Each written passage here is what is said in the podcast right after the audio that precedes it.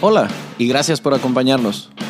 Mi nombre es Aldo Hassan y soy tu anfitrión en este podcast que nació después de años de dar conferencias e impartir muchos cursos en los que he descubierto lo cierta que es esa frase que dice que todos somos muy ignorantes, solo que no todos ignoramos las mismas cosas.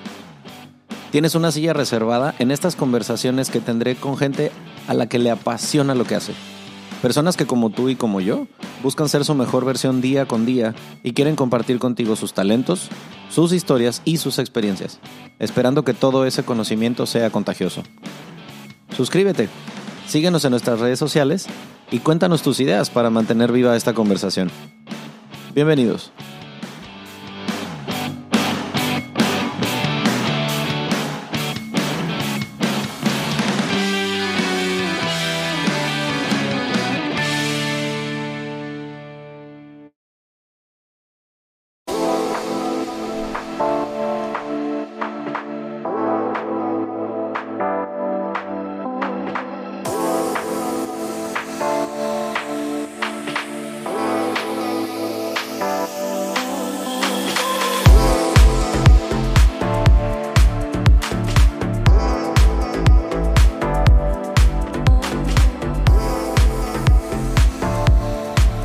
Es esto de grabar episodio en vivo, porque han de saber ustedes que, o sea, la mayoría de los episodios se graban ah, a distancia, se graban con el mexicano que vive en Japón, en Singapur. Sí, sí, sí, los. Pero tiene un sabor muy especial grabar en persona, así que este, yo encantado de la vida de que estén aquí acompañándonos, Eh, sobre todo ustedes que están escuchando este episodio. eh, hoy les vamos a tener un chismecito bastante bueno, porque ahorita que estábamos en el preview antes de grabar nos compartieron algunas historias muy buenas, así que primero les presento a los invitados de hoy. Empiezo con las damas, de este lado está Giselle González, ¿cómo estás? Muy bien, muy bien.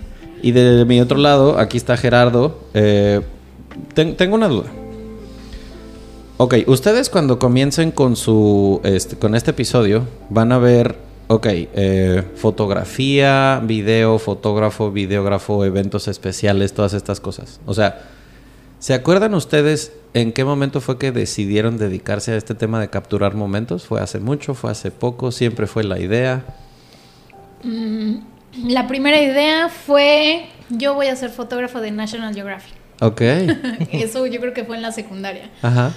Después, ya en la universidad, eh, se presentó la oportunidad en un trabajo de. de iba por diseño, yo estudié diseño gráfico. Ajá. Entonces encontré un trabajo, necesitaba un trabajo de medio tiempo, porque tenía que estar en la universidad y la otra parte pues trabajando. Entonces me dijeron, bueno, por lo de diseño gráfico pues tiene que ser tiempo completo, pero tengo otro que es en ventas, ¿qué tal eres en ventas? Y le dije, nah, pues mis papás trabajan en tiempo compartido, soy una en Yo ventas. lo traigo en el ADN. Sí. Y le dije, yo, y ya sabes, ¿no? ¿Cuándo puedes empezar? Le dije, ahorita mismo. Porque cerradora. Ajá. Y me dijo, y aparte es fotografía. Y le dije, no, pues soy diseñadora gráfica, me fascina la fotografía. Y ya empecé en las concesiones el, el Adventure Photos. Ah. Ahí yo empecé. Muy bien. Los que toman fotos en tours. No, en, en Vallarta y en, en Vallarta. Sí, en Es tours, una- pero aquí en Cancún es eh, concesiones en hoteles. Ah, Es una comprendo. empresa de Ok. Photoshop que tiene muchos hoteles. Que, que es, o sea, contratas como huésped una sesión de fotos en la playa y con los niños y todo este asunto. Correcto. Ok, comprendo. En algunos Y- hoteles tienen las bodas. Entonces sí, yo empecé con sesiones y ya después me dieron las bodas y ya después me dieron un hotel. Yo me quedé cuatro años trabajando ahí y ya después era chief photographer en un hotel y yo tenía que entrenar fotógrafos y yo hacía bodas y bueno, ahí era Órale. dos bodas al día, seis sesiones diarias. y- Ay, cabrón. Entonces era... ¿De esto hace cuánto? Eso hace ocho años. Ok, Ocho años. ok. ¿Y en su caso, caballero? Yo, mm, pues desde la prepa, Ajá. eh, tuve varias materias, estudié en el TEC de Monterrey. Y entonces habían varios maestros que nos dejaban hacer trabajos en varias opciones, ¿no? Ajá. Eh, escrito, eh, tenías que exponer o podías hacer un video. Ok. Entonces tenía un amigo ahí súper simpático y Ajá. todo creativo. Ajá. Y pues yo tenía videocámara y todo, y pues también la creatividad creo me fluyó un poco y hacíamos unos trabajazos, ¿no? Y, y les- hacíamos los de nosotros más todos los de la la generación, ¿no? De que, ah, ya gané mi trabajo, no sé qué, ya hacíamos entonces, anuncios, ¿no? o sea, quedaba increíble, ¿no? Y era muy simpático porque al final todo el mundo aplaudía y la edición también contaba mucho. A mí siempre me encantó editar. Okay. Y este y al final todos, bravo, 10, ¿no? Ajá. Y el maestro tienen, o me encantó, pero tienen 3. Asu.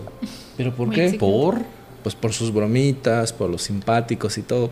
Pues, mezclábamos la Revolución Mexicana con la independencia de México, pero por un chiste. Oh, wow. Entonces nos decía, quieren pasar con seis, pues investiguenme todas las tarugadas que dijeron. Hagan algo serio. sí. Si supieran que ahora los TikToks así entregan la, la, información, ¿no? A modo de chiste y broma y así, creo que se pega más todavía. Sí, y después de ahí este, estudié contabilidad, eh, tuve una farmacia. Órale. Y toda la vida mi, eh, mi ex cuñado, mi ex socio, fue el que siempre me llamó, vente para acá a trabajar conmigo, que mira, que ayúdame.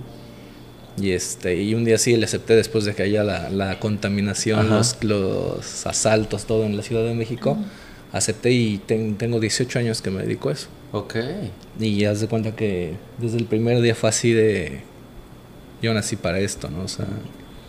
Fíjate que hablábamos en uno de los últimos episodios que grabé con una amiga que se dedica eh, 100% al tema de deportes. O sea, ella su su, o sea, como que su idea siempre fue cómo le voy a hacer para mezclar mi pasión con mi profesión, ¿no? De hecho, así se llama el, episodio. Y ahora es coordinadora operativa de la selección mexicana de fútbol femenil. Cuando desde un principio ella, su, intención era trabajar en algo que tuviera que ver con deporte. Entonces, ahora, varios años después, que ya está trabajando full en todo ese rollo, ella dice como, eh, esto pues prácticamente que estaba diseñado para mí, ¿no? O sea, este es mi dream job, porque ahí es en donde su talento sí se refleja en un trabajo que sí le gusta. Entonces a los dos los escucho así como, pues es que no me tengo que esforzar por hacer algo que sí me gusta, para lo que soy bueno, con el que tengo ese talento, ¿no? Que a lo mejor si te hubieras quedado como contador, pues quién sabe si lo hubieras disfrutado tanto como esto, ¿no? Ahora, pago para que me lleven la contabilidad. Exacto. Sí, o sea, yo pues, soy abogado y te lo juro que ahorita si me pides que lleve un asunto, acabo yo en el bote de alguna manera. Pero los dos. Pero porque me gusta más hacer otra cosa. Entonces, eh, digo, dentro del episodio quiero tocar, se me hace como muy importante abordar el rollo de la, la importancia de capturar momentos, de saber tener ese ese tacto para la foto, para el video, en el caso de que, bueno, pues tengo una fotógrafa y un videógrafo aquí que son las dos mejores maneras de capturar momentos especiales como pueden ser bodas, eventos y tal. Pero sobre todo en una época en la que está como tan exacerbado el rollo de la fotografía. Lo platicábamos precisamente ayer en una capacitación que me tocó dar con fotógrafos, con una empresa que es la que se encarga de subir fotógrafos a los catamaranes. Mm. Y entonces pues ellos tienen el tiempo bien contado para algunas cosas, tienen que competir con el tema del ruido para el video, con el tema de que la gente se emborracha, se avienta al agua, salen todos mojados, este, el barco pues no es tan grande, ¿no? Hay muchos retos, como seguramente los que ustedes tienen en su chamba. Pero otro, otro reto es cómo de pronto la gente ya todo el mundo nos sentimos fotógrafos por traer un teléfono en la mano. Y que todo el mundo piensa que por traer el último iPhone o el último Galaxy ya tomo fotos como si fuera profesional. Y de pronto se puede llegar a menospreciar el talento, el conocimiento que tienen gente como ustedes, de cómo, cómo capturar, cómo hacer los ángulos, encuadrar, editar, todo lo que conlleva. Porque pues malamente con tantas aplicaciones de pronto como que cualquiera se puede sentir que tiene nociones de fotografía cuando pues no necesariamente, ¿no? O sea, ¿qué tanto se enfrentan con estas cosas con los clientes cuando los contratan? Pues de hecho está en mi contrato. ¿Qué dice? Cuéntamelo todo. Eh, hay veces que igual, o sea, luchamos igual con las concesiones, ¿no? De que el paquete, el hotel ya te incluye, ¿no? Un fotógrafo. Ajá. Y generalmente me ha tocado, son súper amables y te presentas y oye, y me dicen, no, no te quiero estorbar, o sea, tú eres la fotógrafa y, Porque tú dices mayormente haces bodas. Sí, yo me dedico solo a bodas ahorita. Y eh, generalmente hay muchos, o sea, está que el tío que trae el celular y que está la ceremonia y está el beso y se mete con el celular a tomar las fotos. no sean ese tío cagapalo, por favor, neta, no hagan eso. Dejen que el fotógrafo trabaje. Entonces sí es de que, por favor, muévete, no, por favor, por favor, porque es, es o sea, sí es algo que te contrataron y que te van a decir, ¿dónde está la foto de mi beso? O sea, si no la tienes o sea, sí, sí es algo en el que te puedes meter en un problema, o sea, bajo contrato, etcétera, etcétera.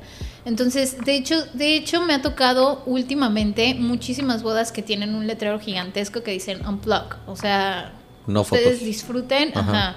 O sea, no, no hay celulares, eh, quédense en su lugar, dejen trabajar a los fotógrafos, a los videógrafos, porque de por sí nos tenemos que estar cuidando como foto y video que no salgamos entre nosotros. Claro. Cuando es un equipo, cuando es video, o sea, tenemos que estar cuidando los ángulos de que no me salga el videógrafo atrás de los novios o que no me salga el otro mm. fotógrafo del otro lado. Entonces, de por sí ya es una lucha con nuestro propio equipo de estar... Eh, no estorbarse. Bueno, de hecho, eh, yo todo, mucho, mucho tiempo batallé de, o luché por que no salían los fotógrafos. Eh, pero ahora también, por ejemplo, si contratan a Giselle y pagaste una lana por tener a Giselle, pues también es como la artista de la boda también. Y es parte muy importante igual que la novia. Entonces también yo, a mí no, yo no tengo problema con que salga Giselle. Bueno, pero que no salga agachándose, queriéndose quitar para mí todo. Exacto. Entonces siempre les digo, si te vas a atravesar, atravesate, pero bien, así como que trabajando. Una diva. Y, sí, a mí me gusta dejarlos en Róbale cuadro a la novia, chingue su madre. En dos, tres tomas, pues porque también, así como quieren una foto de la comida para ver qué, mm. qué, cenaron o, o, un, o, un, show que contrataron, pues también contrataron a Giselle y pues también que salga, ¿no? Ajá. Y, a mí no me afecta tanto, ¿no? Claro que si se me pone enfrente, pues sí es así de... Sí, es que con video es todo un tema. Y luego yo he visto que traen así todo un Robocop, así con los estabilizadores. Los estabilizadores, sí. Y es que yo siento que mientras más uh, producción tiene la boda, más eh, exigente es para ustedes, ¿no? Porque hay como que un chorro de cosas pasando al mismo tiempo. Este, hablábamos hace ratito de, bueno, cuando ustedes trabajan con bodas que no necesariamente son de mercado mexicano, que eso es algo que, o sea, el centésimo mono a fin de cuentas, pues se trata de que la gente conozca de cosas de las que nunca se había preguntado.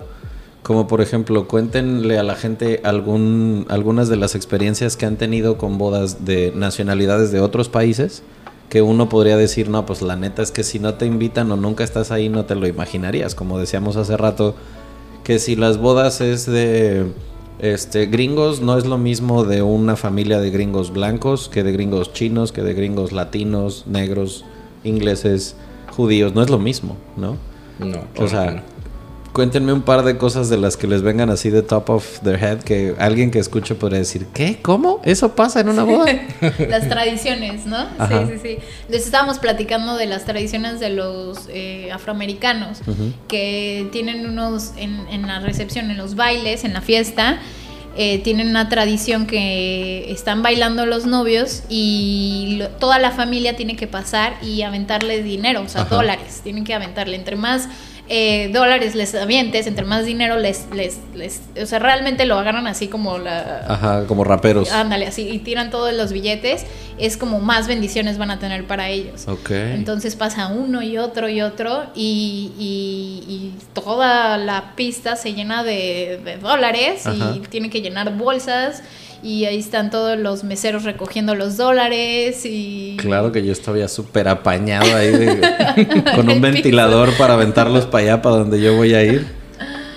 A mí, a mí una vez me tocó, la primera vez que me tocó de morenitos que tiraron dinero, estaba el primer baile así precioso, así un... Eh, la pista eh, con reflejo, hermosa, así un atardecer precioso, la luz perfecta para el primer baile. Y así me encuadre, así, no tenía abuela, ¿no? Y veo que se empieza a meter una persona, una persona, ¿qué le pasa a este? Un invitado, así que... Pero lo ves desde antes, sí, o sea, ya, ya, ya, sí, lo, sí, ya, lo, hueles. Sí, porque pues, estás, pero a las vivas de que no te voy a meter nada. ¿Dónde vas infeliz? Y entonces así lo empecé así con la mirada, ¿qué le pasa? ¿Qué le pasa? Entonces vas metiendo la cámara para otro lado. Eh, ya cuando fue inevitable, ¿qué le pasa? y sacó el dinero y se los puso y, empezaba y entonces mi toma tan perfecta y tan hermosa pues tú lo que quieres también, dices, esta va a ser para vender increíble, ¿no? Claro. Y se empezó a llenar la, la, pista de, de, gente y poniéndoles dinero y tú y yo así, bueno, pues ya. Supongo que así funciona aquí con esta gente. Ya me echaron a perder todo, ¿no? Entonces ya me acerqué y me puse a hacer otras cosas, ¿no? Pero sí estuvo simpático el, ¿qué les pasa? ya, ¿no? Pero así pasan, en muchas, en las bodas hindús también echan dinero, en las de los árabes igual, en las judías, según yo, no. O sea, no, no es exclusivo de nuestro país que le pongan los billetes en el velo a la novia y ese tipo de ah, cosas. Sí. ¿No? o sea, me ha tocado en bodas a las que he ido, o sea, de repente, una vez, esa, esta sí, te juro que no me acuerdo dónde fue, una boda en la que me tocó ver que al novio le ponían así como clips con dinero en el smoking y a la novia en el velo, ¿no? Pero con neta. Seguritos. Ajá, pero chingo de lana que se juntó de repente. Pero pues las tradiciones varían de lugar a lugar. Me tocó ir a una en Puerto Vallarta en donde de repente todos los amigos levantan al novio, se lo llevan al baño y lo encueran. Exacto, Ah, sí. sí. Y luego ahí va la novia al baño a vestirlo. Y yo, ¿qué, qué, este pedo qué está pasando? Esto a mí no me había tocado verlo. O sea, si, si varía de región a región en el mismo país, pues ahora imagínate si los novios vienen de la India, ¿no? O sea, son famosas aquí bodas en las que a veces los eh, clientes piden hasta elefantes, camellos, madres así para las bodas.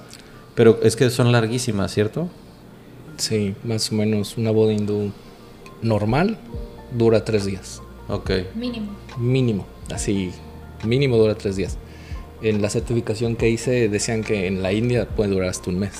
¿What? Ajá. Y, eh, y- No mames, con razón se gastan lo que se gastan en las bodas. Madre mía.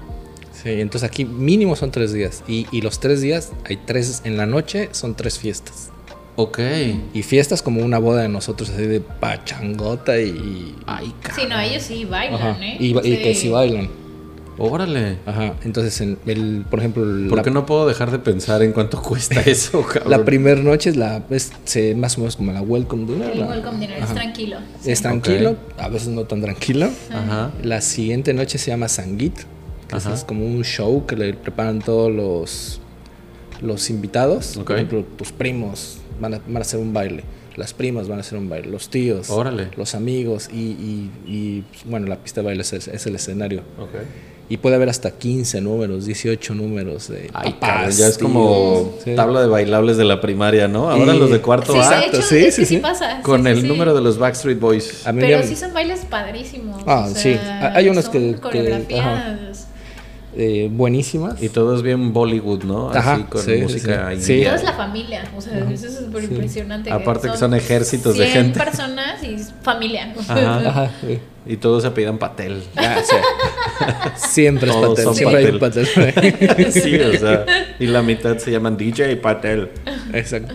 Pero, o sea, el, vamos, yo me imagino como alguien que esté escuchando esto en aguas calientes, ¿no? Que nunca ha convivido con una familia de la India. Las bodas, por ejemplo, de, la gente que viene de India, ya sea que vengan desde allá o que ya viven en Estados Unidos o whatever. O sea, us- ¿cómo, cómo, cómo te adaptas? ¿Cómo aprendes a, como a tener ese timing de que si es una boda mexicana, sabes que después de los votos sigue esto y luego en la boda a lo mejor que si entran los novios y luego casi siempre es el mismo orden, el vals y el papá y la mamá. ¿Qué tanto cambia la boda dependiendo de la nacionalidad de la pareja? Bueno, en Indus él es el experto, porque Eh. es to- to- totalmente Ah, porque vas comenzando con ese mercado, ¿verdad? No, pero por lo general las cuenta iguales. Hasta en una boda mexicana, una gringa, hay un programa y, y siempre yo trato de estar pendiente del programa. Voy y le pregunto al DJ o a la coordinadora, oye, ¿cómo está la onda, no? Ok. Ya te dice tal, tal, tal, tal, tal, así es. Pero a veces durante la misma boda va cambiando. Mm. Siempre tienes que estar así como súper pendiente porque igual va a ser primer baile y de repente meten el pastel.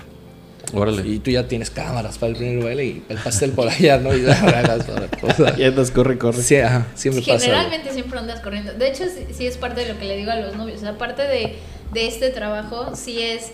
O sea, todos tienen su timeline. Y más siendo extranjeros, o sea, es. O sea, te, te mandan min- 5.07. O sea, el- la mamá va a llegar con flores. 5.15. Eh, sonreír. O sea, cuando les dices, a ver, te mando el cuestionario de las fotos que debes de tener. Ajá. Y dices, sonreír. Y dices, ay, o sea, es algo que sabes, ¿no? O sea, sí lo tienen o sea, siendo extranjeros lo tienen todo meticuloso, pero además de esto tienes que estar preparado para lo que va a pasar, o sea, siempre pasa algo, o sea, siempre está lo que no está planeado, o sea, lo que no está al minuto, y eso es lo que hace única cada boda. Claro. Realmente, o sea, está entre, entre llantos, o sea, hay un como mix de emociones. Ajá entonces, desde la habitación, o sea, puede que lloren, puede que se rían, puede que ya la eh, mejor amiga se aventó a la alberca antes de tiempo, el amigo ya aventó la cerveza y ya ensució el traje, o sea, está de que se le rompió el vestido a la, a la dama de honor. O, que no entró la novia al vestido. ah, claro, porque en la playa uno se inflama. Ajá. No son las gorditas que te chingaste antier, hija, no, es la humedad de la playa. Sí. O que enflacó mucho y también le, claro. le baila el vestido. ¿no? hay mucho también que vienen con niños, ¿no? Que, que, que son las parejas gringas que vienen con los niños. Y a mí me ha tocado de que el niño se encueró, así ya iba a empezar la ceremonia y no me quiero poner el pantalón. Y así la ceremonia y pataleando y no quería y la mamá así de que por favor y que pues, se supone que su sueño, imagínate que han planeado que iba a entrar de la mano de su hijo pequeño al altar, ¿no? Y bueno, ¿cómo te lo imaginas, no? De cómo te lo imaginas, la expectativa realidad. Yo me imaginaba así, no sé, algo con flores aventando y el niño encuerado pateando a los invitados. Sí, no. Oye, a mí me tocó una boda hindú hace dos años. Ajá. Y haz de cuenta que traían a su perrito. Ajá. Y, estaba increíble tener un perrito para, para, las fotos, para el video. Tener un perrito en, tu video, ¿no? O sea, es vendería un chorro y bueno. Siempre cuando hay algo diferente, lo, tú te, emocionas, te emocionas demasiado, ¿no? Pinche perrito. estaba precioso, o sea, estaba precioso. Se llamaba Denali. Ajá. Pero era una cosita así hermosa pero todo el gruñón y está todo el tiempo te quería morder. O sea, que cute para las fotos cero. No, ajá. Entonces me encantaba porque nos, nos pedían unas fotos ay, ¿no tendrás una foto de mi perrito? Y, todas las fotos del perrito así como, no sé, como... Eh, gruñendo, ladrando. Y así mordiendo la cámara. Atacando a la raza. sí. Ay, qué bonito. Y estuvo súper simpático, ¿no? Porque todo el tiempo el perrito estuvo... Es como la y nos lanzaba mordidas. La tía que tiene el pinche poodle odioso que, ay, qué bonito mi perro. Y tú, fucking perro, te volteas tantito y lo quiero patear al desgraciado. Sí, me acuerdo que a mí no, nos pedían, en bueno, en la empresa donde trabajaba antes, me decían, ay, te la foto del perrito. Ahí está tu perrito, o sea, lo aluciné toda la boda. ¿Y cómo, o sea, tengo, esta es una duda totalmente personal, o sea, ¿cómo, vamos a decir, yo sí voy a ir de vacaciones, voy a, no sé, a bandas turisteando y sabes que vas a estar todo el día, este, tomando fotos, no sé, vas a conocer, chingado, Nueva York, ¿no?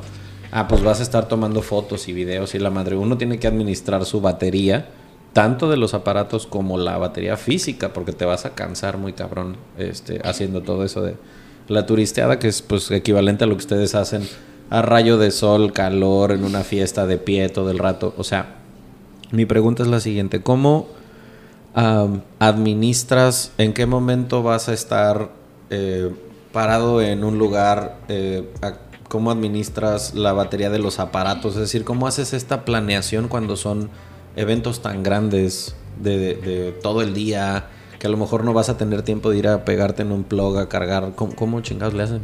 No, pues bueno, tienes baterías extras y extras y extras y además cuando son eventos más largos traes cargadores y eh, yo en particular nunca trabajo sola. Okay. Entonces, antes trabajaba con tres personas, ahorita dos, pero la verdad lo ideal es trabajar con tres, o sea, dos fotógrafos y un asistente. Okay. Entonces, el asistente es te debe de leer la mente, o sea, de hecho, cuando solicitas un asistente es aguantar muchas horas sin comer, eh, que te lea la mente, eh, que aguante gritos, que aguante tus emociones. O sea, lo necesario para un marido, igual lo necesito para un asistente. Técnicamente.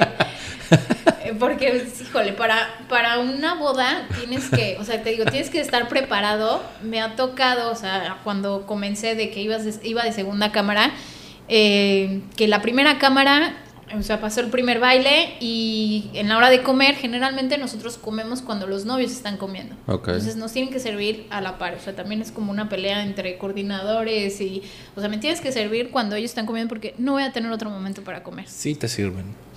Sí, o sea, sí, porque Sí, o sea, te digo que es una pelea diaria. O sea, en cada boda es, es, es pleito, ya sea con la coordinadora o con los del buffet, porque dicen, no, primero servimos a todos y luego te sirvo a ti. O sea, tú quedas hasta el final. El Ok. fotógrafo es el último que le dan de comer.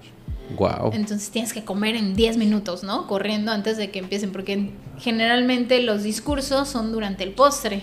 Mm, Entonces, o mientras están comiendo. O durante, en cada cambio de platillo, van poniendo un, Un discurso un speech. diferente. ok.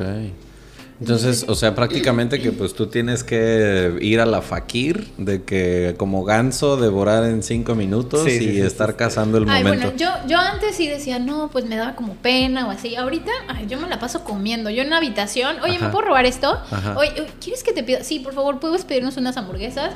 O Porque siempre la novia trae sándwiches. Le dije, oye, ¿me puedo robar? Y, ay, sí, adelante, coman lo que quieran. Y yo siempre estoy comiendo en la boda porque si no, no soy feliz. Entonces, si no estoy comiendo, no, o sea, ¿quieres? Y sí les digo, de hecho en las entrevistas sí les digo, ¿quieres que sí? Le dije, yo tengo que estar comiendo a cada rato. Eso también Cuida- va para el perfil de cuando estás buscando mujer, Sí, ah, ¿no? de- de- estaba diciendo, en, en la- en una boda entonces, cuando estaba en, en de segunda cámara, la fotógrafa, la fotógrafa principal, se comió unos camarones y se intoxicó. No. Entonces no podía respirar, entonces fue una boda en Xcaret. Pero, o sea, el show sigue. Claro. Entonces, mientras ella estaba arriba de que vienen y vienen los paramédicos y a ver, y de que se le cerraron así la garganta, A su tú madre. vete a cubrir allá abajo. O sea, tú vete a cubrir el primer baile y todo lo demás, porque si no lo tienes, o sea, no es como, ay, espérame tantito que la fotógrafa, ¿no? Deja que acabe de guacarear la fotógrafa para, no, para que no, vayas ya el vals. pasado historias de si vas enferma, si vas... Cruda. No, Ajá, sí. Sí, Bueno. pues es que, o sea, pues sí. Sí, pasa. porque ¿Es a veces- Cancún? A veces tienes boda a diario y tampoco tienes una fiesta de un buen amigo. sí, no, o sea, las, las bodas indias que dices que duran 6, 7 días, uno tiene vida. Por supuesto. O sea, y luego si te hospedan en un todo incluido, uno tiene Oye, a, tentaciones. a mí me Sí, pasó sí. en una boda hindú. eh, era el segundo día o tercer día de la boda hindú. Y al siguiente día empezaba, em, tenía yo que estar a las 5.45 en la habitación Sí. de la mañana. Entonces, Ni las gallinas están despiertas. ese día, terminé, ese día terminamos temprano, como a las 2 de la tarde, una. Comí y me fui a, a mi habitación. Pues lo que haces, o sea, Sí. trabajar y descansar. Es lo único que haces en la boda hindú. Y por ahí de las 8 de la noche subieron una foto un- unos amigos en Face Ajá. de la secundaria. Tenía 15 años de no ver a mis amigos. Estaban en el Hard Rock, en una boda. Ah. Aquí ¿Y tú también ahí Rock. estabas? Y yo estaba ahí. Le digo, ah, yo también estoy ahí con... los- ¿Dónde andan? Vente para acá. Digo, bueno, voy, los doy un abrazo porque mañana empiezo temprano. Ay, ajá. Te vamos pidiendo un whisky. Ajá, bueno, claro. sí, pues, pues, un whisky a las 8 de la noche no pasa nada. Ajá. Corte A, tres doritos después. Tres doritos después, me amanecí con ellos. ¿Cómo lo lograste? No, déjate, o sea, sí te puedes amanecer, está muy fácil. ¿Cómo, ¿Cómo lo logré el siguiente boda? día? Exacto. no, no. Que era de 6 de la mañana y teníamos un break como de 3 a 5. Ajá. Y luego de 6 o de 5 12. No a 12. mames. Exacto. Sí. Y yo todo el tiempo en la boda, así, ¿en qué momento voy a morir? ¿En qué momento voy a morir? y tomando de todo, ¿no? Eh, Había, había cocos, coco, eh, había coca, coca light, coca light, de, de todas yo tomaba y Pero todo el tiempo hidratado para, para O- no me diera el bajón. Usted, amigo podcast escucha que está escuchando esto, cuando vas a trabajar crudo, o sea, pensemos que te dormiste a las 4, 5, 6 de la mañana, whatever, y vas a trabajar como servilleta en una oficina con airecito acondicionado. Y aún así está bien difícil. Y se siente de la pistola por ahí de las once y media de la mañana que empieza a aterrizar el avión, que se siente que te mueres. Exacto. Ahora cargando un estabilizador, sudando al aire Y libre más, en una... No mames, la ceremonia o sea, siempre a las 10, 11 de la mañana. y duran dos, a veces duran dos horas. Lo Más que la callamos los videógrafos. Sí. Qué y entonces fuerte. todo el tiempo está así, yo tenía un miedo de qué me va a pasar, qué me va a pasar, qué me va a pasar. Afortunadamente estaba jugando mucho tenis, entonces tenía mucha condición. Ok. Y, y no me pasó nada hasta faltando media hora para terminar. Las- a las 12 de la noche fue cuando me sentí muy mal. Ujú. Pero bueno, ya no. Si yo de oírte ya me sentí igual. Sí, sí. Y Ahora todavía, estando ahí, al no no final, quiero saber. esa última media hora fueron como 8 horas. No podía, ya no, no podía. y al final tuve los novios. Jerry, tómate un tequila con Ah, más-". sí, siempre. Claro. Sí, sí. Y yo, ay, no.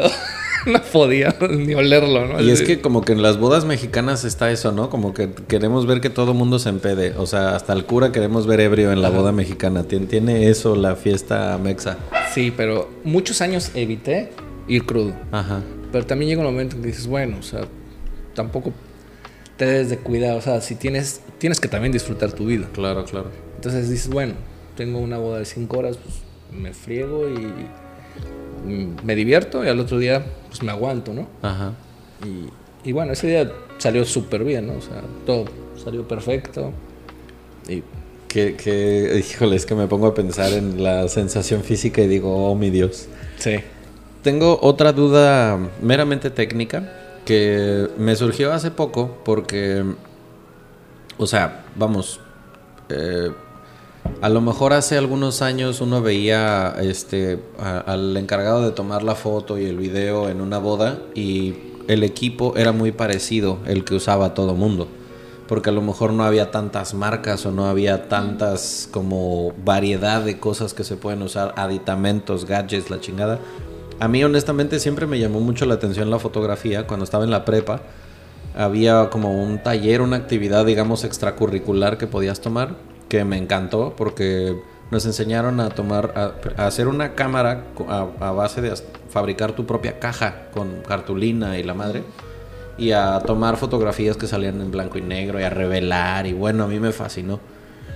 Cuando ya empecé a ver lo complicado que era usar una reflex, lo, el, el, ojo que tenías que tener para saber usar las, las, las cámaras que no son automáticas y todo este rollo, de eso te estoy hablando hace 20 años que yo estaba en la prepa de repente empiezo a ver cómo van evolucionando las cámaras, cómo se van volviendo más fáciles y más difíciles al mismo tiempo. Pero hoy, o sea, mi duda principal es, con todas estas madres que ves, que si los estabilizadores, que si cables de esto, que si flashes de aquello y lo otro, y cámaras subacuáticas y la madre, o sea, ¿cómo, ¿Cómo, ¿Cómo le haces tú como para elegir en qué gastar y en qué no gastar? Porque parece que neta todo tu dinero se puede ir en equipo. se va. O sea, es una locura, o sea, Primero está el equipo y después está todo lo demás. Exacto. Y después tus hijos, ¿no? es que yo lo, yo lo empecé a ver con Andrea, que si escuchas esto, Andy, hello. Ella era la responsable de redes sociales y fotografía de la agencia que tengo de capacitación. Entonces, haz de cuenta, si a mí me contrataban en, ahorita que dijiste el Hard Rock, ¿no? Un día me contratan en Riviera Maya y pues yo siempre decía, somos dos, voy a dar la conferencia yo y va mi fotógrafa. Entonces ella tenía que andarme persiguiendo y pues siempre me decía, es que es un pedo tomarte fotos porque eres muy gestudo. O sea, estás dando la conferencia y nunca estás con una cara seria o así. No, siempre estoy haciendo caras. ¿no? Al final de cuentas. Siempre estoy manoteando, diciendo pendejadas igual que en el podcast. Entonces, no, no es como que una foto, digamos, de portada, ¿no? O sea, pero la otra es que, o sea, a veces no sé qué equipo llevarme porque de pronto la conferencia se convierte en taller y levanto a la gente a que haga una actividad, haga una dinámica. Entonces Dice, a veces me llevo una madre pensando que todo el mundo va a estar sentado y resulta que no, que tienes a la gente de pie y dándose abrazos, ¿no? Entonces, o sea, ¿cómo influye en la elección del equipo que te vas a llevar, en qué gastarlo? El hecho de que ahora pareciera que los drones tienen una, este, un protagonismo muy cañón en el tema de foto y video. ¿Qué tanto influye esto en sus respectivas chambas? Es que es una gama, ahorita pues está de moda y ahorita, bueno, no es de moda, realmente pues toda la tecnología va avanzando y todo va cambiando y, te, o eres parte del cambio o te quedas obsoleto. Entonces ahorita está todo esto de los mirrorless, que son las cámaras, eh, ya no pesan nada, eh, ves tal cual la imagen o sea, sí hay un cambio, o sea, es una cámara pequeñita que parece de juguete y lo comparas junto con tu lentes. Yo apenas estoy con este cambio. Yo supongo que tú también tienes mirrorless. entonces ahorita hay Sony, Canon, Nikon. O sea, lo que te decía tu fotógrafa es para saber qué lente usar. Porque hay lentes fijos que te dan esa eh, distancia focal, o sea, no, no te entran en el cuadro. Entonces un grupo, no, si traes un 50 o un lente... Un 100. No, no, no, tienes que estar muy lejos, o sea, un 100 es un telefoto, o sea, para, para desde, desde, lejos. Entonces, si traes un gran angular, eh, es para grupos, pero ya no te sirve para, para detalles, o sea, para ah. hacer este eh, de retrato. Entonces realmente pues yo en una boda traigo todo. o sea, traigo tres flashes, traigo el flash que va montado, él va montado en mi cámara, traigo los otros dos flashes, traigo mi equipo de, de MagMods, que es este como un sistema nuevo. O sea, realmente en esta, en esta profesión hay muchos fotógrafos que han este, lanzado cosas eh, equipo para ellos. O sea, está esta compañía de MagMods que son unos, eh, unos para imanes que puedes poner tu flash y puedes poner como ciertas cosas que es muy fácil de usar. Ah, claro, sí los he visto. Practicidad a lo que va. Literal es, o sea, como este pegar así con magnetos a la cámara, ¿no? Ajá, con imanes. Entonces. Wow eh, tienes que ir avanzando, tiene, está en los grupos, realmente siempre, la verdad es muy, esta profesión es muy noble y, entre fotógrafos y videógrafos yo creo que entre, más que otra profesión, son muy unidos, o sea, yo he visto fotógrafos que dicen, ¿sabes qué? Me robaron mi equipo, fui al Oxxo y me lo robaron todo. Y es, ok, yo voy a dar una sesión tal día, tal día, todo el dinero que se recaude va a ir para poder, poder, comprarle equipo nuevo Órale, qué chido a esta chava. Y pasa seguido, o sea, realmente... A todo mundo le roban equipos. y, tú lo puedes entender, realmente se te va la vida, o sea, realmente dices, ¿cómo le voy a hacer? Y que la gente se una de, tu, de tus mismos colegas, de tu misma competencia, se unan para para hacer esto, la verdad no, no lo he visto en otra profesión. O, sea, como para que la gente que, ah, no sé, alguien que hace poco se casó o que esté pensando en casarse y que no tenga ni la más remota idea de la cantidad de dinero que trae cargando un fotógrafo en un, en, para una boda, digamos, una boda nacional. Es lo que te iba a decir, o sea, arriba del medio millón de pesos, millón de pesos cargando en equipo.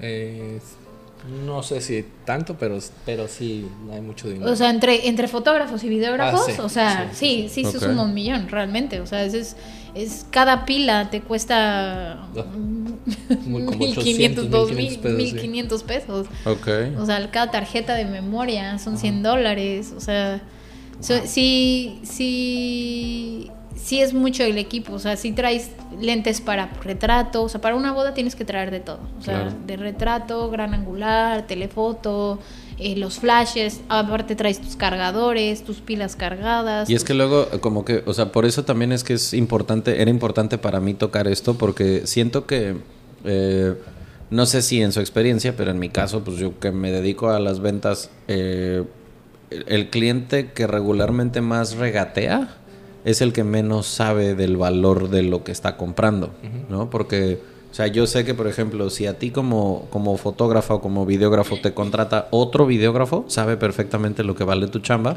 porque puede ver el equipo que traes, ¿no? Y puede ver cuánto, cuánto vale y lo que sabes hacer y tu portafolio y tal. Pero una novia que a lo mejor no tiene idea y que solamente tiene en su cabeza que una prima le dijo que un fotógrafo le cobró 30 mil pesos, es el número que tiene en su cabeza y no tiene idea de todo lo que hay detrás, el hecho de que hay que hospedar al fotógrafo en el hotel, de que si, si es por hora, de que si es en la Riviera Maya es otro precio, ¿sabes? Entonces, o sea, yo, yo me pongo en el zapato de alguien que esté a punto de casarse y que no tiene idea de esto, ¿no? O sea, si estás escuchando que alguien te dice, güey, traes 200, 300 mil pesos cargando en equipo para cubrir una boda, si lo que sea que te estén cobrando, vale la chamba de la persona porque nada más el equipo cuesta un chingo de billete. No, y, y computadora. Y lo demás, o sea, porque eso es, ajá, eso es en la operación. Está la postproducción para video. O sea, que, que, me imagino que, no sé, aplicaciones, programas y todas estas cosas que necesitan que son súper caras, quiero pensar. También. Y luego para que a los dos días te hablen y te pregunten, oye, ¿ya me tienes algo? ¿Ya, acabaste? Ajá. ¿Ya acabaste? me vas a entregar? Oye, estoy recuperándome de tu boda, ¿de qué hablas?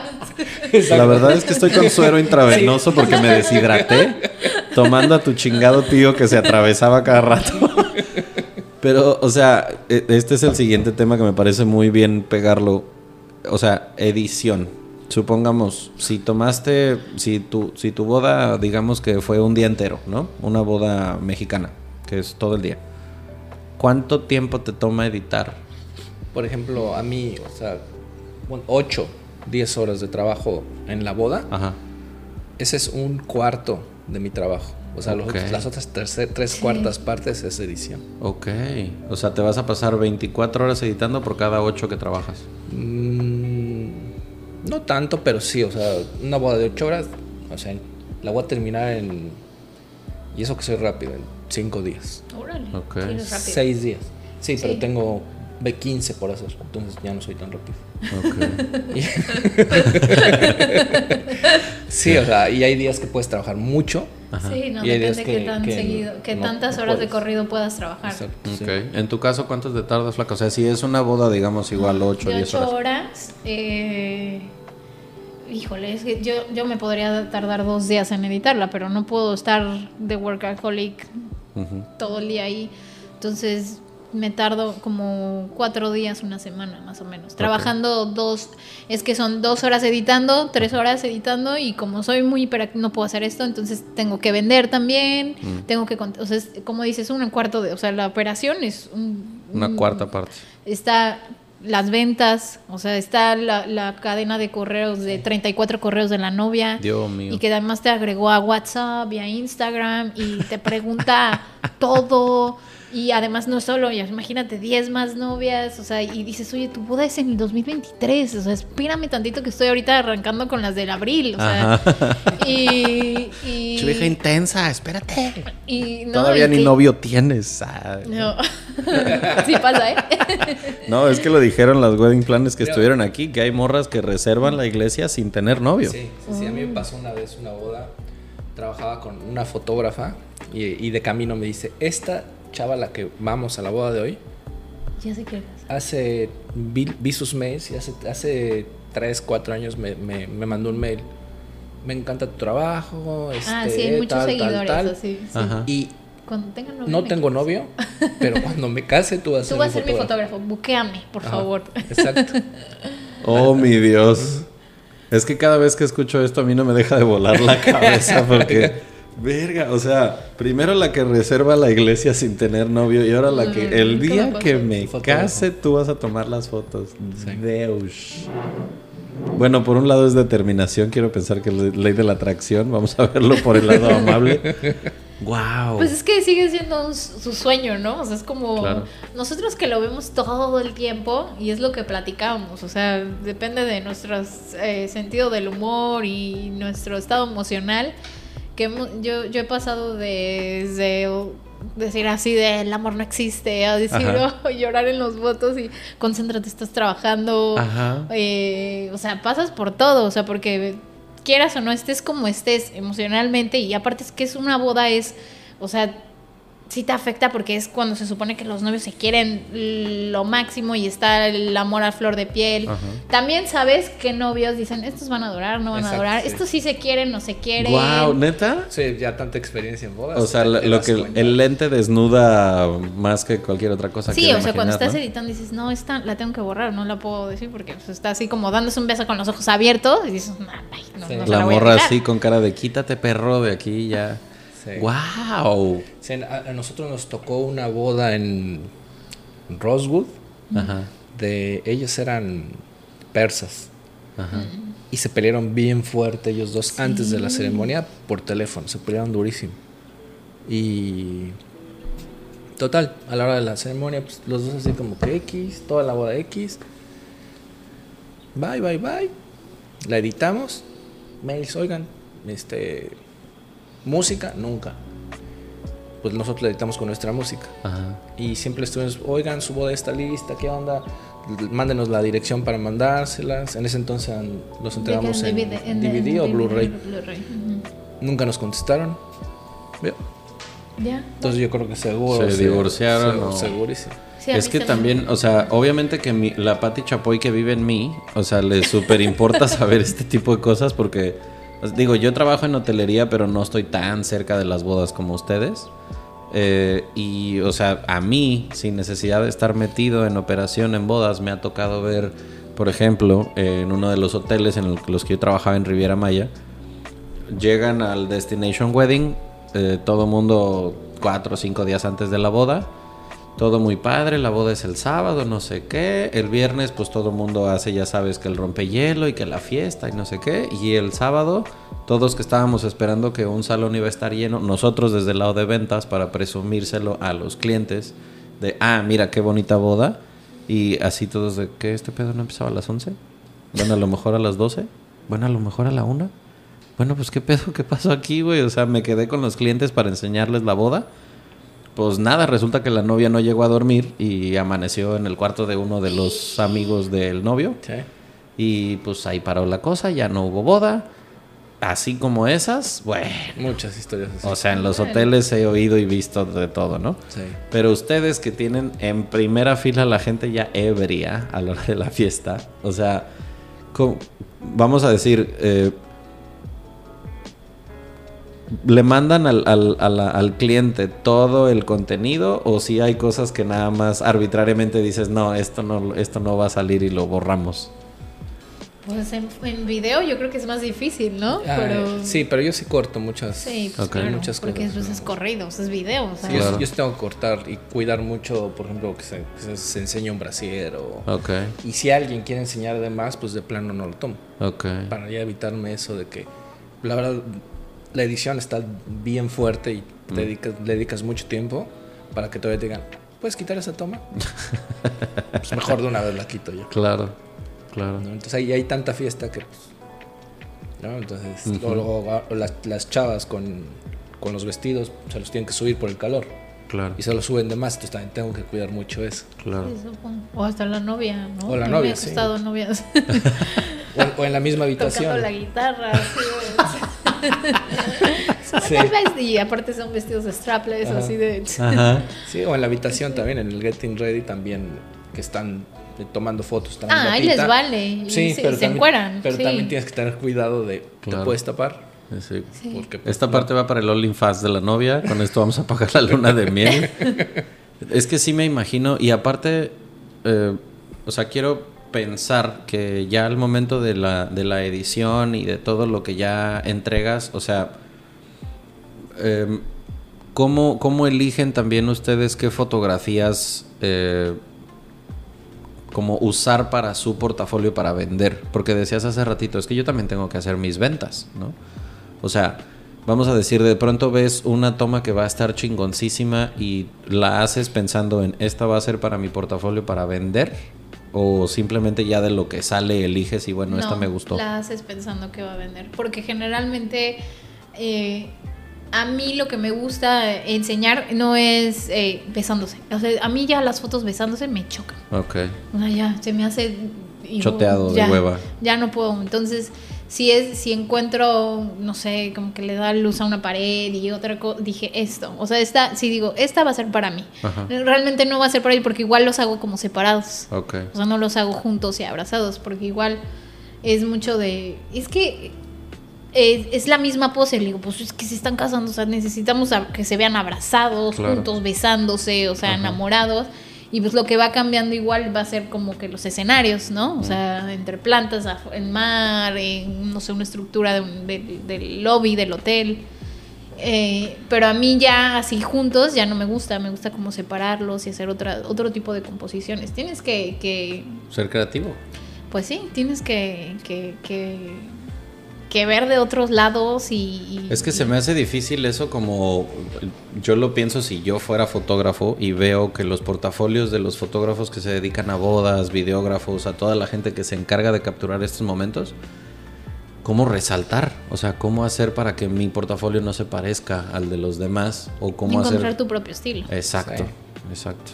Sí, pero, pero aparte aquí también trabajamos en un lugar hermoso y unos hoteles increíbles. Pues sí, claro. Encuentras por donde sea, encuentras unos lugares increíbles y a veces no, no solamente es el lugar, es la luz. Sí, es que tienes que ver el golden hour, ¿no? Que es la hora antes del atardecer.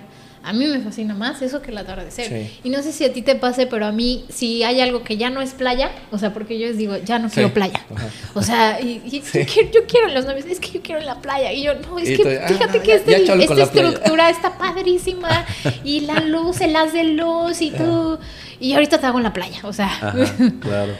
Sí, eso me encantaba. Eh, hice un momento muchas bodas en Los Cabos Ay, los cabos me fascinan. No, qué rico, ¿no? Sí. Ajá. Es diferente, ¿no?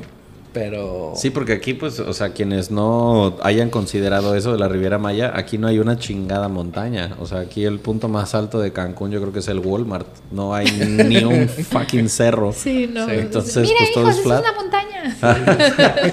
sí, yo les decía a mis sobrinos, aquí la única montaña que van a ver es la de arena de la construcción de al lado, porque aquí no hay nada parecido a un cerro.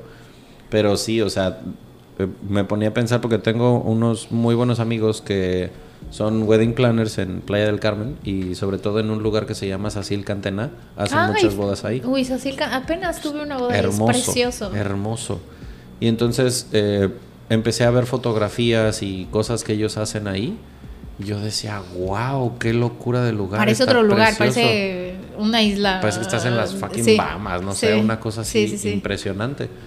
Pero como que también siento que puede ser complicado, o sea, eh, en este momento vamos a aprovechar para hablarle a los futuros clientes que les vayan a llegar a ustedes. O sea, ¿cuál sería como la mejor manera de escoger tu locación y a la persona que se va a encargar de tu foto y tu video? O sea, porque pues evidentemente como decías, ¿no? Tu estilo va a depender muchísimo. O sea, no elegir nada más por precio es una cosa que yo sé que es, bien importante, pero ¿cómo, ¿cómo se les ocurre a ustedes que sería una buena manera de para elegir tu locación y para elegir quién se va a encargar. Bueno, es que locaciones hay, a mí me gustan muchísimas. Sí, yo ahorita con todo el tema que, que pasa entre fotógrafos y videógrafos, yo les diría que se vayan por una locación, mm. más que por un hotel.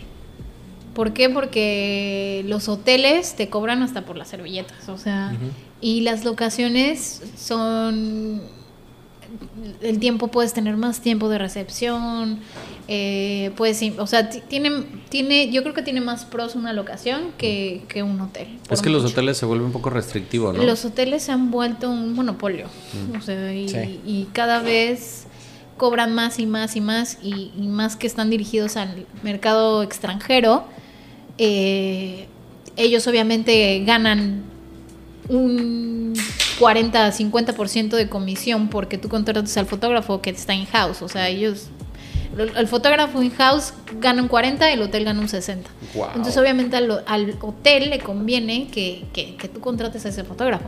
Y lo que pasa con las concesiones, yo saliendo de una, que obviamente después de eso ya llevo 13 años en, el mercado, eh, aprendes muchísimo más. O sea, es, es, es, a mí me tocó entrenar fotógrafos que no sabían ni cómo usar una cámara. Dios. Y es que se vaya a esta boda. Y dices, o sea, es una boda. O sea, ¿cómo vas a mandar a alguien que no sabe usar una cámara a una boda? Y, y, además que el fotógrafo que va a estar en el hotel es el, el del turno. O sea, el de turno en la mañana o el de la tarde. Ese es el que va, le va a tocar tu boda. Y te enseñan un trabajo, puede ser muy hermoso, pero al final... ¿Quién sabe si es el de esa persona? Pero no lo tomó. Pero quién sabe quién lo tomó. Es el nivel de trabajo del fotógrafo. ¡Guau! Esa no me la sabía, qué fuerte. Y mira qué buen ti, porque la neta, o sea me, pongo a pensar en alguien que haya visto los videos de Luisito Comunica del Hotel Xcaret y diga, no mames, por favor, ahí me quiero casar. Pero también, o sea, obviamente todos tuvimos nuestra primera boda, pero tienes tu primera boda ya preparado y listo. No que sea, toma la cámara y nada más de aquí se prende y de aquí le tiras. esa es la diferencia. Como si fuera de las acuáticas, ¿no? Nada más ahí le picas. Sí, sí, a mí me ha tocado trabajar con muchísimos yo, fotógrafos y en, de concesiones, que también es mi primera boda y, y, ¿dónde va la tarjeta? Ay, no seas mamón. Oye, porque hay unas cámaras que, que, puedes tomar fotos y no tiene tarjeta. O sea, es como demo. A, mí, Imagínate. A mí una vez me pasó igual, o, sea, en una boda, eh, justo fue en la entrada de los novios a la recepción y tenían fuegos artificiales y primer baile y todo divino y no y yo no veía al fotógrafo y el fotógrafo y el fotógrafo y el fotógrafo. Total, llegó, quién sabe dónde andaba, entran, pues, trabajamos, primer vale y todo, y luego terminando se me dice... Pásame los screenshots. no traía, no, se me olvidó ponerle tarjeta. No, güey. No.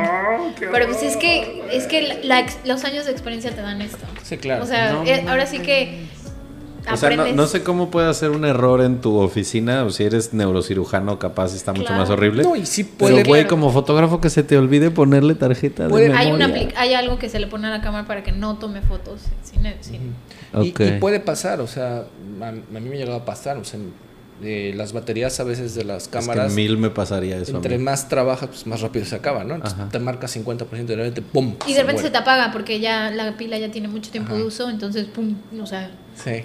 Pero bueno, eh, eh, obviamente traes un equipo. Sí, o sea, tus claro. primeras bodas es eh, microinfarto. Tra- trae- traes un equipo, a lo mejor tienes el dron, tienes una cámara por acá, otra cámara por acá, entonces sales corriendo, le pones rápido y ya, ¿no? Sí, o sea, tienes que andar como reportero de guerra Sí. con Sí. todo el chingado equiperío Sí, cargando. ya ahorita esas cosas ya no te pasan. O sea, ya después de años ya traes tu cangurera con tres pilas cargadas, ya la cambias rápido, traes tu tarjetero.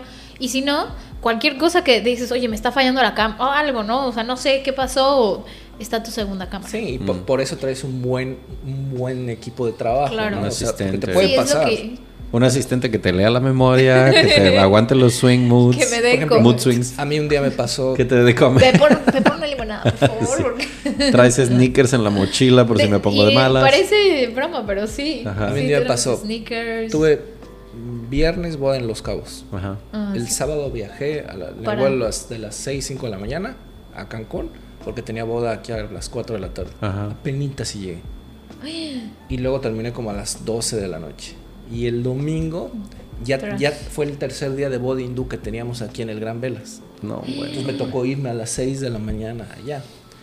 Y Sí, sí estás destruido. Algo así. Y, ajá. y entonces pues venía deshecho porque pues viaja a Los Cabos. Pues Sí. sal, sal a Sí. tomar unos tragos allá el jueves. Entonces el viernes trabajas y así. Sí, sí es pesado. Ajá, entonces el domingo sí pues es muy tuvo pesado. y hacía un calor de así del carajo, ¿no? Ajá. Total, en la, en la noche, hermosa así el- el- la recepción, una pista preciosa así como de 20 por 20. Ajá. Para mí me encanta porque pues, es más fácil trabajar cuando tienes mucho espacio y más como en el- con el estabilizador y todo. Y el, el equipo de fotografía eran amigos míos. Entonces cuando son conocidos pues está... Estás Pu- al pendiente, ¿no? Oye, no, va, va, ajá, sí, pero te los puedes cuidas. meter un Sí. poquito más, ¿no? Sí, o sea, sí, sí. darte vuelo. da- Ajá. si doy por lo lugar con fotógrafos que no conozco dos vueltecitas, que no te va a quitar dos segundos, tres que te, te pasen, no hay, no hay problema. Con ellos me pasé cinco vueltas, seis vueltas porque se veía precioso. Pasó, no grabé nada. En el primer baile no grabé nada. Porque yo venía tan cansado que no se me olvidó, o sea, no le puse rec. No. Y me di vuelo dando vueltas y estorbando mis, mis propias cámaras. Ajá. Teníamos cuatro o cinco cámaras ese día. Entonces, y- pero si yo soy el que me estoy dando Esa vuelta. es la que toma que van a usar. Ajá, entonces yo le estoy este, estorbándole a todas. Sí, Claro. O sea, la mía tiene que ser buena toma. Para que es la que van a usar. No. O sea, se supone teoría. Entonces cuando me doy cuenta que no grabé, yo ¡ah! Bueno, ya después con los, en los speeches, pues eh, que siempre grabamos caras. Entonces pudimos tapar sí, todos mis errores cuando yo me atravesaba y con la gente así bien linda viendo Hablando el y tal. baile. No sé si te ha pasado y has tenido pesadillas de esto. Así. Sí, ah, no, a, Sí. a mí me pasa pesadillas de que Sí. ahí viene la novia y traigo una cámara como una bazooka y no la puedo levantar. y, no puedo, no puedo levantar la pinche. O sea, la pesadilla del Sí, videógrafo Sí, súper. a mí me ha pasado de que no traía lente y que no tenía lente solo era el cuerpo. Y, y- y ya la novia ya estaba entrando al altar y yo así de no, no, o sea, ¿qué, qué? O, Guau. o- o- o el- también hace poco soñé que llegaba a la boda sin equipo y yo. Sí, también he soñado eso. Horrible. que así habla, habla, tráeme, tráeme la cámara, que no es un chingado de. La pesadilla del fotógrafo. O sea, el, el amigo que llega y te dice, güey, soñé que se me caían los dientes bien raro. Y el videógrafo, soñé que no traía pila, no mames. En el bal se me cayó la cámara. Wow, qué loco. Pero es que yo, o sea, por eso te decía hace rato que- que qué bueno que existen estos aditamentos, porque, ejemplo, burdo, mi coche, si son de esos que si te acercas con las llaves, este, no tienes que apretar botones Ajá. y puedes abrir, ¿no? Bueno, de- está padrísimo, pero a veces para gente como su servilleta que traigo el hámster pensando en cualquier pendejada, los dejo adentro del maletín y a veces mi maletín cuando traigo la lab lo meto en la cajuela. Van 28 mil veces que meto el fucking maletín, cierro la puerta y el coche pip, pip, pip, pip, de que abre el, la, el maletero porque tienes las llaves adentro, pendejo. Sí. O sea, puedo escuchar a mi coche diciéndome, ¿otra vez Aldo Hassan? Eso me pasaría a mí como fotógrafo con las memorias, con los cables, con las cámaras, con las... Porque, o sea, como que soy de ese tipo de persona que cuando me enfoco muchísimo en algo, Sí. A mí me pasa como que se me pone blurry lo de, lo de alrededor, ¿no? O sea, a veces se me, no sé, por ejemplo, voy a dar capacitaciones y se me olvida el chingado cablecito del adaptador de la Mac a- para HDMI, que es una bobería, pero Sí, se me no, olvida. pero no- no. Ustedes que traen tanto equipo tecnológico, o sea, neta Sí, que... También se te olvida. A mí varias Sí. veces llegué a, a boda y se me olvidó la pila del estabilizador. Ajá, Antes, porque ahora el Sí. estabilizador es diferente. ok. Pero antes era una, una pila así, Ajá. se la metías al estabilizador y, y, ya- y aparte de todo el show, ¿no? De- sacaba el estabilizador, lo armaba.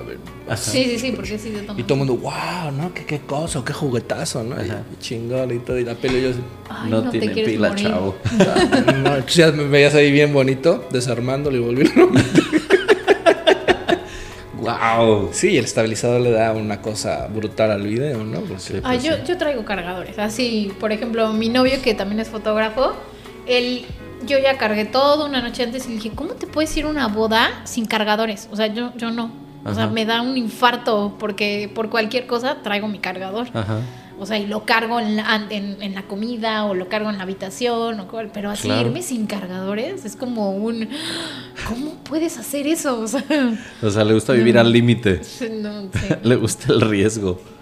Y, o sea, vamos, cuando ya están en el proceso de que ya estás ahí en la boda y tal, ¿qué, qué tan, qué tan receptiva es la gente a tus sugerencias cuando ya estás en el momento de, de producción y todo esto? O sea, sí, sí, sí permite la gente que le hagas como sugerencias de, mira, vente para acá, vamos a hacer esto. Sí, de hecho, haz de cuenta que lo que tú digas, lo que diga el fotógrafo es casi casi eso. La a ley. Ok. Puede, puede haber nubes Ajá. y están que van a... ca- ¿no ¿Sabes que Vamos a cambiar el- la locación. Sí. Y lo primero que hacen en lugar de preguntarle a la mamá, a la mejor Al Ah, fotógrafo. al fotógrafo, ¿crees que llueva? Y ahí es una responsabilidad muy grande decir, Ya. no, no llueve, seguro. No, es- yo nunca, mejor me quedo calladito. Ay, no, yo... Sí, aquí en Cancún, no, no, No, sabes, no, ¿no? aquí es que llueve un día sí y otro también. Sí, aunque veas que, que puede pasar, pero sí, y, y en cuestión de, oye, Jerry, este, ¿dónde quieres, dónde hacemos las fotos? Pues acá, acá, acá, siempre. Más el fotógrafo, ¿no? Yo, yo que soy videógrafo, a mí me encanta que el fotógrafo como que lleve toda esa, Ok. porque es bien difícil como que seguir dos indicaciones. Ah, Sí. Entonces yo siempre trabajo con el Pues, o fotógrafo. uno y uno, ¿no? A mí me gusta cuando es uno y uno. Sí, porque y cuando toco un super fotógrafo, no hay problema. Pero a veces el fotógrafo puede ir muy rápido. Entonces, "Espérate, espérate, ahora me toca a mí. Porque a lo mejor no me dejó trabajar, ¿no? Ya. O lo dejo que trabaja y luego espérame tantito, ahora voy yo.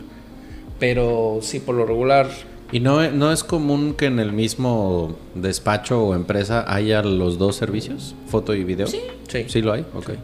en tra- trabajas en, en como coworker, como es como, o sea, Sí, como en sociedad, con partnership. con, o- con otra compañía, pero lo ofreces y más ahorita que eh, te cobran por una compañía un vendor fee, son un vendor Mm. fee de mil dólares. Entonces, si traes dos compañías te cobran dos mil dólares. Mm. Entonces, obviamente todo el mundo busca foto y video de la mano y es más fácil buscar foto y video de la mano. Claro. Entonces sí te tienes que asociar con, con- con un equipo de trabajo que, que puedas meter las manos al fuego y, y- y trabajar con, con esa persona. Sí, porque, o sea, claro que si se va a convertir, pues ya aprendes a bailar el mismo ritmo, ¿no? Me imagino que ya cuando tienes a tu equipo con el que te conoces, pues ya a lo mejor hasta tienes señas que puedes utilizar o ya tienes como que un ritmo de trabajo. Porque eh, ahorita que les compartía, lo que a mí me pasaba con mi fotógrafa es que teníamos como eh, códigos entre ella y yo de que me decía, es que a veces yo me paro atrás del auditorio para tomarte una foto pensando que te vas a quedar quieto. Entonces, de repente empiezas a caminar y ahí ando yo como pendeja para atrás y para adelante tratando de encontrar en dónde fucking te vas a quedar parado. Entonces empezamos a hacer como un, código entre ella y yo. Entonces, si ella levantaba la mano con los dedos abiertos, significa que me quedara parado. Entonces me quedaba en donde estaba fijo en el suelo y empezaba a mover las manos o lo que fuera. Y ya cuando bajaba la mano era como ya te puedes mover. O cuando quería, por ejemplo, que tomara o que hiciera reír al auditorio para tomarle foto a la gente que estaba sentada, levantaba la mano, inmediatamente la volvía a bajar. Era como, enfócate en los demás. Entonces yo me acercaba con la gente, decía alguna cosa, un chiste, algo, y ella luego, luego volteaba la cámara para tomarle foto a los demás. Pero esto se oye bien padre. Nos tomó varias conferencias que la cagamos los dos. Sí, pues sí. Y que las fotos pues salían todas movidas, que no nos entendíamos. Entonces, pues claro que esto era una, persona, con un fotógrafo. Sí, claro. Ahora ustedes que trabajan de a 4, de a 5, de a 6, pues híjole. No, es de señas de muévete que estás en mi toma. ¿Qué no, pero te voy a invitar un café para decirte que por favor no te metas en mis tomas. sí, te pero ok, ahí, te puedes tomar un café, pero a veces son gringos que conoces en la boda. Sí. Entonces, Uy, ¿ya ha este, tocado de divas? Ah, sí, por lo general el fotógrafo es muy divo. no sé si el videógrafo. Sí, bueno, es que sí tienes toda la razón. que los videógrafos callan. Pero, pero sí, a mí por lo general siempre me encanta presentarme, platicar con ellos, todo. Y les digo, ok, mira, traigo el estabilizador. Yo nada más necesito aquí y todo lo demás es tuyo y no tengo problema. No, eh, si me voy a meter, me voy a meter dos segundos. Ah, perfecto, métete. O ellos, no, ni te preocupes, no hay bronca. Entonces siempre ahí tiene que haber mucha comunicación. Sí, es importante tener un, un, equipo con el que estés acostumbrado. Ajá, que, que, haya comunicación y que estés acostumbrado a trabajar. Porque igual, ajá, como dices, que divas, o sea, al final de cuentas es lo que le digo. O sea, sí, es, es, o sea, al final buscas que todos estemos contentos y que la satisfacción del cliente, o sea. Ah, ah, y, he, y, he, escuchado también yo de que hay muchos videógrafos que se avientan la entrada de la novia, ellos atrás, atrás o enfrente. Ay, sí. Como, ¿qué, ¿qué foto puedes tomar? No, O hasta para los mismos, eh, tus mismos compañeros. ah, yo siempre les digo, cuando me presento, yo les digo, mira, la verdad, yo soy súper distraída y le, tú me tienes que decir, o sea, no me voy a sentir, no nada, me pueden decir, te estás metiendo en mi toma, muévete. Y me muevo. Pero me tienes que decir. O sea, si de repente, entonces ya Ya, ya saben, o nada más me agarran, o sea, ya que me voy a, nada más me agarran así de... Ajá. estate, estate. Porque pues sí, yo sí, yo sí me voy, o sea, yo sí me pierdo en el mundo, o sea, a mí no me puedes hablar, o sea, yo estoy pensando en, en, la luz, en el equipo, en, que si ahorita la novia va a hacer esto, y, y, a mí me gusta mucho pensar en tomas, o sea, mis tomas favoritas es cuando empezó a llover y la novia agarró un paraguas y se le fue volando y, y, entonces digo, esta va a ser mi toma. Ok. O sea, en vez de... Espontáneas. Sí, esas son las que a mí me gustan. Ok. Porque era algo que yo les decía eh, ahora que estaba capacitando fotógrafos que van en los catamaranes. Les decía, o sea, todo mundo, pues sí, claro que la, pose de hueva, de así posar con la sonrisa súper falsa. Pero las fotos tipo paparazzi, así, cuando la gente no, es, no se está esperando la foto, esas son las que después terminan siendo como más naturales, más padres, ¿no? Pero pues también me di cuenta, que no sé ustedes qué tanto lo experimenten, yo me di cuenta con ellos, que estaba hablando con 35 fotógrafos, la cerrazón que tienen muchos de ellos a decir, no, es que esas son muy difíciles de tomar, no, es que esas no es... Eh, tengo muchos problemas para tomar esa foto. No, es que lo que quiero es tener a la gente posando y es como, wow, o sea, que son las de cajón. O sea, al final de cuentas, es que es diferente. Para una boda tienes que tener las de cajón, o sea, tienes que tener las fotos. Y las que no lo son, claro. Y de, y de ahí te vas a las que no son. Y luego de ahí es como tu arte, ¿no? A lo mejor. O sea, tienes que tener como este espacio que al final por algo te contratan, ¿no? O sea, ya teniendo esta libertad de que te contraten a ti porque ya vieron tu trabajo los clientes te respetan mucho, o sea, y, como dice, o sea, tú, lo que dice el fotógrafo es ley, o sea, y al final que, que preguntabas qué, qué, pareja, qué, qué, tendría que tener el fotógrafo o el videógrafo, y lo que siempre les digo, o sea, me escojas a mí o me escojas a alguien más, y, digo, y les digo, o sea, you gotta like your photographer, o sea, te tiene que caer bien, porque vas a ser al que vas a ver todo el día de frente, o sea, lo vas a tener de frente a todo el día, o sea, si no te cae bien, pues sea, te tienen que caer bien. Claro, y, siento que de pronto pues como que llegan estos momentos de mucho estrés en los que pues también tiene que haber una buena comunicación entre el cliente y el fotógrafo, ¿no? O sea, de que sepas que el canal de comunicación no se va a romper porque te habló fuerte o porque te habló estresado o porque porque pues de repente es como rápido, rápido, acomódense y o sea, si ya no te gustó cómo te hablaron y ya con eso te va a arruinar la boda, pues qué hueva, ¿no? Sí, no. De, de hecho, muchos de mis clientes se vuelven amigos. O sea, pasa, pasa mucho que, por ejemplo, cliente, eh, clientes, y eso es lo padre, o sea, eso es lo, eso es lo noble de la profesión, o sea, de lo que nos dedicamos conoces a gente de todo el mundo y son que te siguen en Instagram, que te, que te aplauden hasta tu vida personal y que cada año viajan, ¿no? Que, oye, tengo unos clientes que se casaron ya hace más de seis años, cinco años, y cada año vienen a Tulum. Y cada vez que vienen a Tulum, oye, te invito a cenar, oye, vamos a ir ahí, vamos a cenar, vamos a la playa, al Beach Club. Y, clientes que dicen, cuando vayas a Canadá, tú tienes una casa, o sea, porque es, son llamadas antes, previas a la boda, checar el timeline. Y ya el día de la boda, ¿qué es lo que yo les digo? O sea, yo, o sea, a mí de correos, a mí me gusta hablar, verlos, o sea, una videollamada porque a mí me gusta que me digan, ahí viene Giselle, hola Giselle, que, que ahí viene la fotógrafa. O sea, es mm. algo que por eso yo di el brinco. O sea, porque... Para personalizarlo. Claro, o sea, era muy frío, era una boda más, o sea, por dinero, una, una más de las 100 que ya hay en el mes. y, y en esto ya, ya se volvió más el conocer por qué se están casando. O sea, oye, cuéntame un poquito de su historia. Entonces, ya se vuelve una charla. No, es que sabes qué, está, o sea, por qué se conocieron, cómo se conocieron. Y ya sabes el porqué de las tradiciones, ya sabes qué es significativo de esa boda. Ya sabes quién es importante en esa boda, ¿no? A lo mejor, oye, sabes que mi papá se murió. Son temas también muy delicados que, que, que toman. Y, y, sabes que si está llorando cuando alguien está dando el, el discurso y es el tío, capturas eso, porque sabes que el papá se murió, no sé, y, y eso es lo que van a atesorar.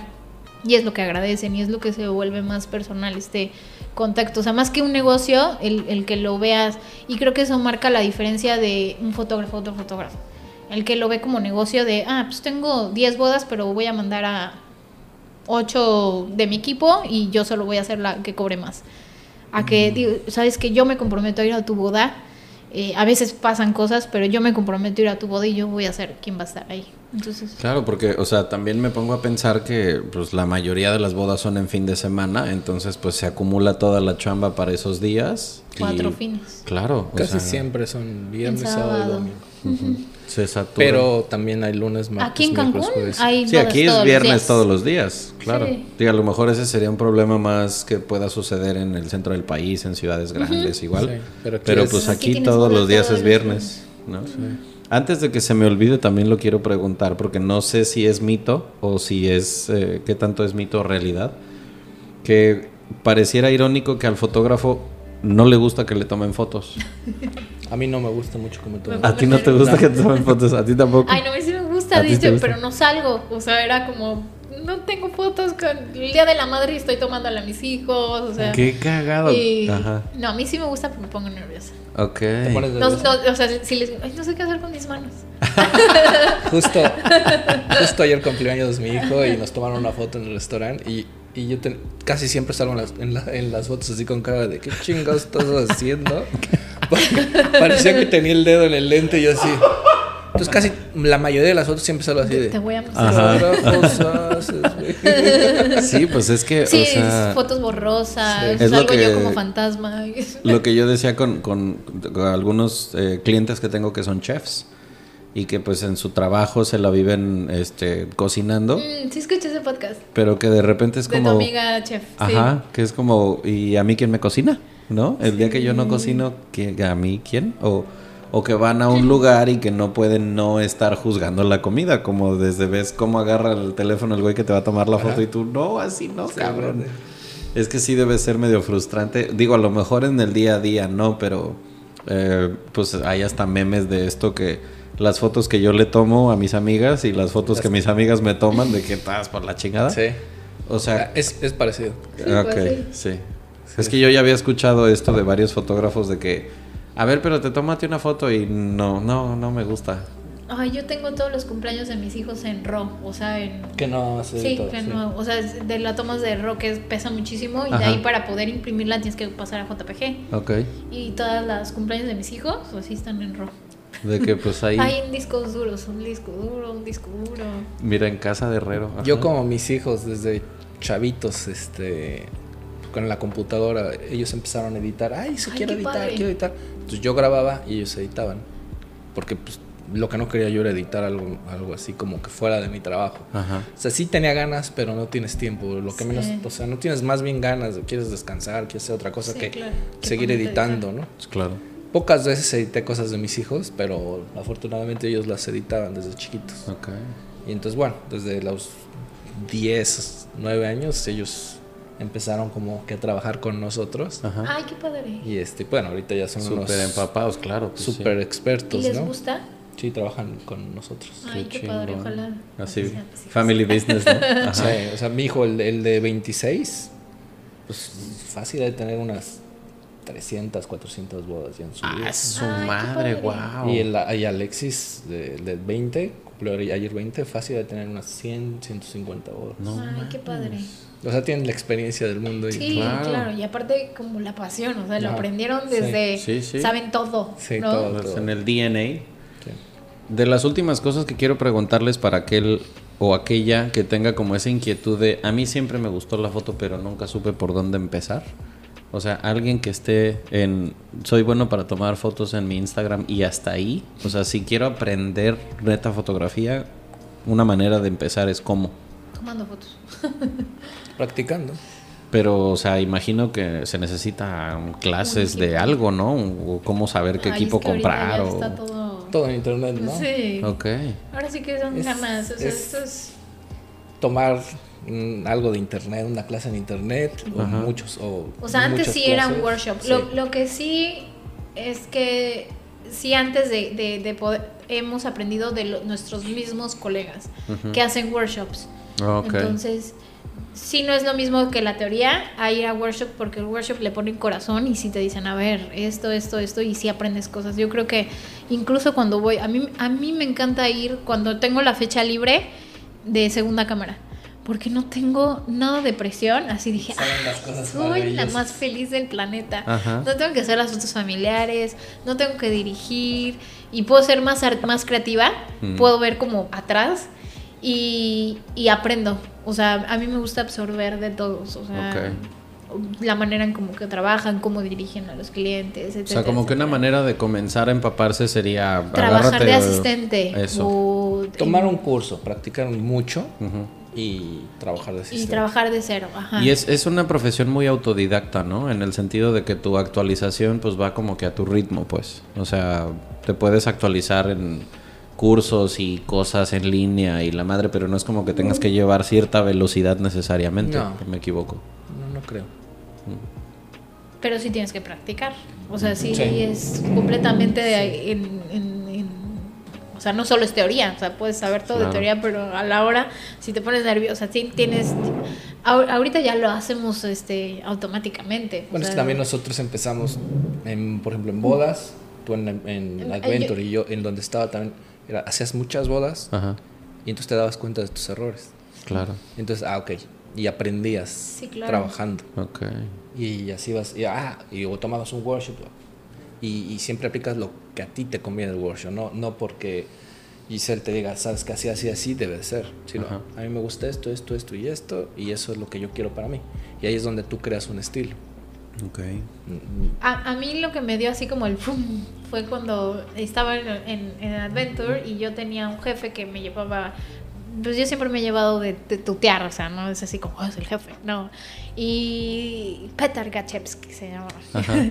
y yo le decía, va a venir, eh, de hecho, va a venir este Boda F, que eran los fotógrafos internacionales, o sea, y, y, mexicanos que viajan por todo el mundo, iban a dar conferencias y workshops, y platican de cómo empezaron, de su vida y yo le dije, por favor, pero pues en ese momento pues no, no podía, o sea, tenía una hija, no podía pagarlo.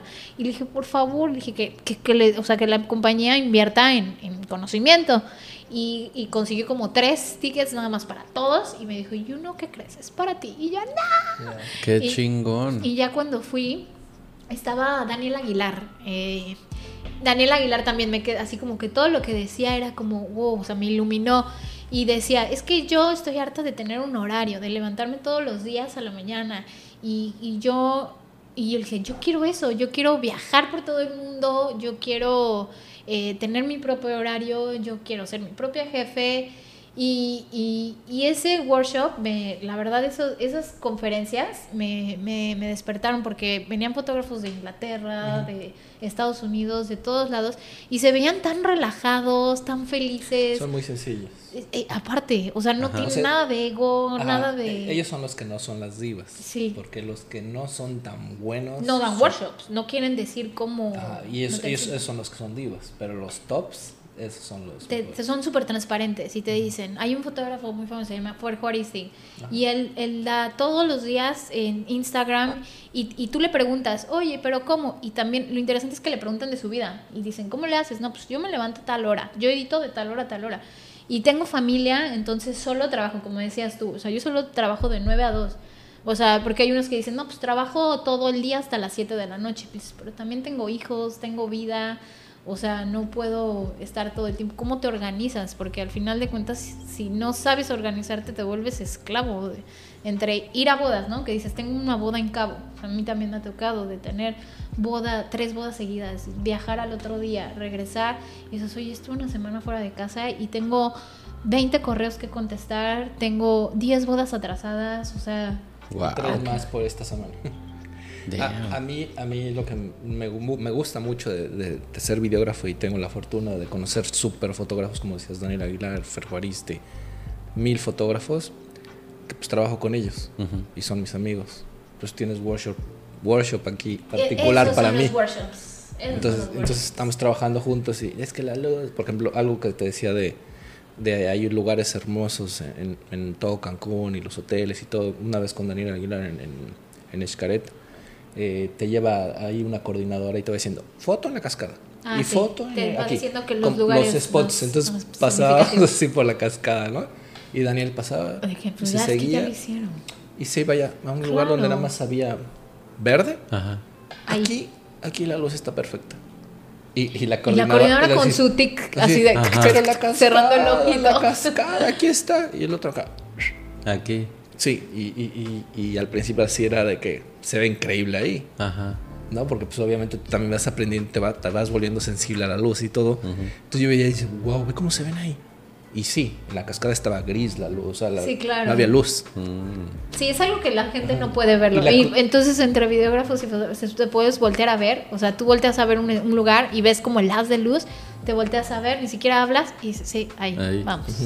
Órale. Sí, o, o un fotógrafo pone, oye, ¿y si te late mejor ahí?